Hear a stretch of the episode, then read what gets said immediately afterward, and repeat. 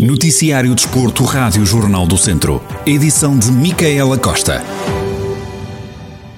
Depois de conhecida a revogação da lei do cartão do adepto, a Autoridade para a Prevenção e Combate à Violência no Desporto diz que vai continuar a desempenhar o papel de aplicador da lei, tal como fez anteriormente e como é sua obrigação, disse num esclarecimento enviado às redações o organismo que está sediado em Viseu Disse ainda que o que está em causa é um regime jurídico e um ato legislativo da competência da Assembleia da República, lembrando que a Autoridade para a Prevenção e Combate à Violência no Desporto tem por missão garantir o cumprimento do regime jurídico da segurança dos espetáculos desportivos, onde consta o cartão do adepto, entre outras medidas, para além de ser a entidade a quem compete emitir o cartão do adepto.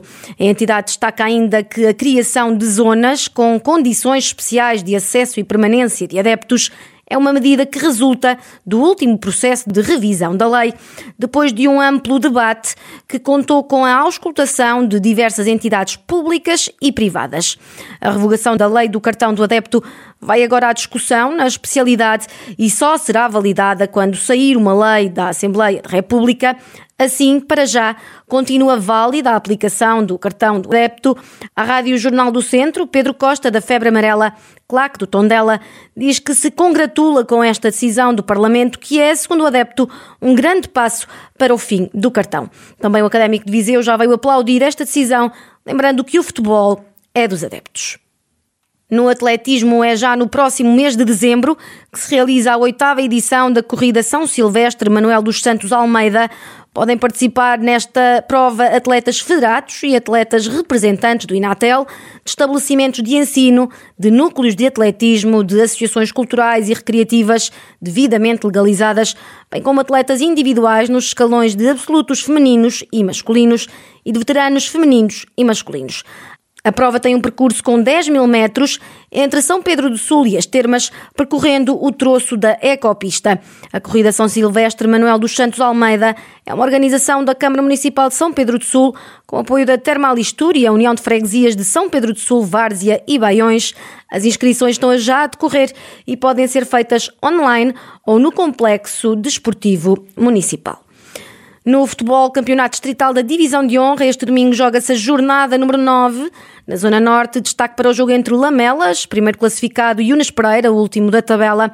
Acontecem ainda os encontros entre Sinfães e Lamego, Moimenta da Beira, Paivense e Rezende, Parada.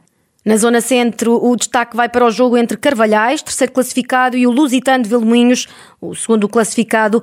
As duas equipas têm atualmente os mesmos 13 pontos. Jogam-se ainda Satão Sampedrense, Oliveira de Frades Campia e Roris Penalva do Castelo. Na zona norte, o Mortágua, líder invicto da competição, recebe o segundo classificado, o Sport Lisboa e Nelas. As duas equipas estão separadas por 7 pontos. Realizam-se ainda os jogos entre Carregal do Sal, Val de Açores, Canas Senhorim Molelos e Moimentadão Mangualde. Já na primeira divisão distrital, Zona Norte, há derby Conselhio com o Boaças a receber o Piães, duas equipas do Conselho de Sinfães. As duas equipas têm exatamente os mesmos 11 pontos. Jogam-se ainda nesta Zona Norte Tarouquense Oliveira Douro, Gente Naval Vide Cereiros e Arcos Sinfães B. Na zona centro, o destaque vai para o jogo entre Voselenses, o primeiro classificado, e o Travanca, segundo classificado. Equipas separadas por sete pontos. Jogam-se também o Vila Maiorense, Porviseu Benfica e Cesurense, Santa Cruzense. Já na zona sul, o líder Santa Combadense recebe o Nanduf.